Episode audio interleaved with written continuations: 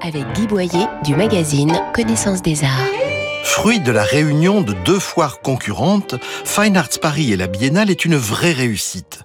De Fine Arts Paris, elle a gardé les spécialités de peinture et sculpture ancienne. De la Biennale, elle a retenu l'ouverture vers le contemporain. Cette première édition commune permet donc un panorama de l'art à 360 degrés, de l'archéologie à la création d'aujourd'hui, avec des points forts sur l'art africain, la bibliophilie et le bijou de collection le comité d'honneur a remarqué pour son prix le stand de Benjamin Steinitz, mélange d'art chinois et de néo-chinois des 18e et 19e siècles.